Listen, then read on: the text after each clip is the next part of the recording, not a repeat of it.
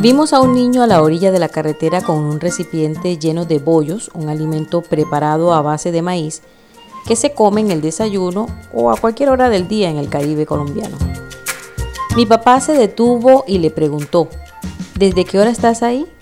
El niño respondió, desde las cinco y media. Eran las seis de la mañana y mi papá y yo regresábamos de las playas de Salgar, un balneario cerca a Barranquilla. Él disfrutaba ver la salida del sol y ese era un paseo que trataba de no perderme.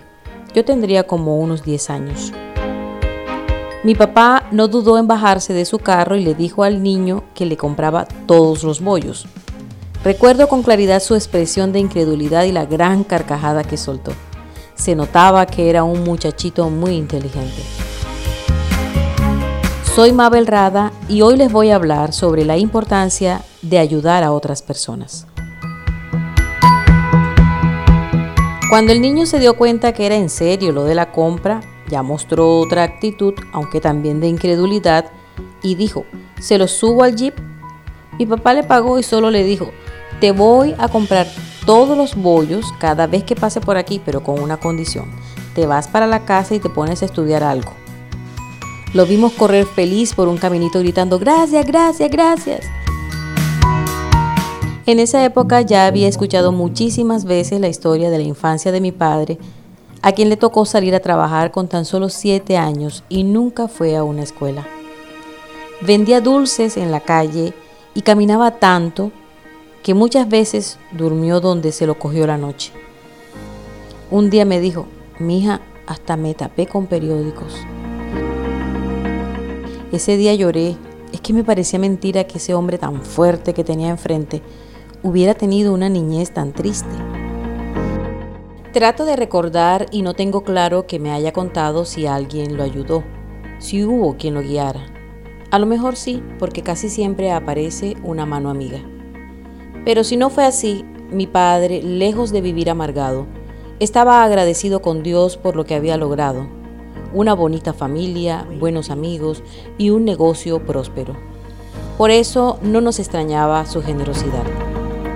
Su mejor herencia, además de la educación formal que nos brindó a todos sus hijos, fueron sus experiencias de vida que enriquecieron las nuestras.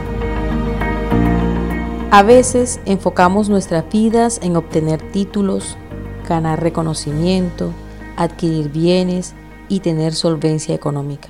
Sin embargo, nos olvidamos de algo que da mucho valor a las personas y es el aporte que hacemos a los demás.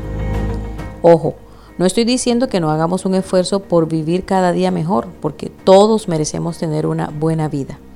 Pero es que como dice el periodista cubano Ismael Cala en su libro La vida es una piñata, cuando ayudamos a otros a solucionar problemas, solventar deseos o satisfacer necesidades, elevamos nuestro valor personal.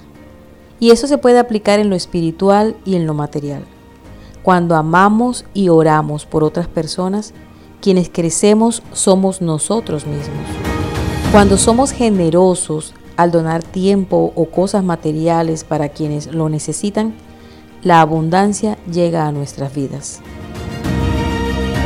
Bien podríamos quedarnos con todo lo que obtenemos gracias a nuestros talentos, pero qué bonito es ayudar a otros a crecer, a ser mejores personas, a mejorar su calidad de vida. Y es que dar de manera generosa también es ser agradecido con lo que hemos conseguido en la vida y eso llena de mucha satisfacción. Te invito a hacer un alto en tu rutina diaria y mirar las posibilidades que tienes de ayudar a otros. No siempre es con dinero ni cosas materiales. A veces es solo un poco de tiempo para orientar a alguien que no sabe qué camino seguir para que su vida mejore o de pronto motivar a quien cree que no tiene una razón para luchar. O tal vez una oración que con su fuerza y poder logra transformar vidas. Recibir es agradable, pero la satisfacción de dar es sencillamente increíble.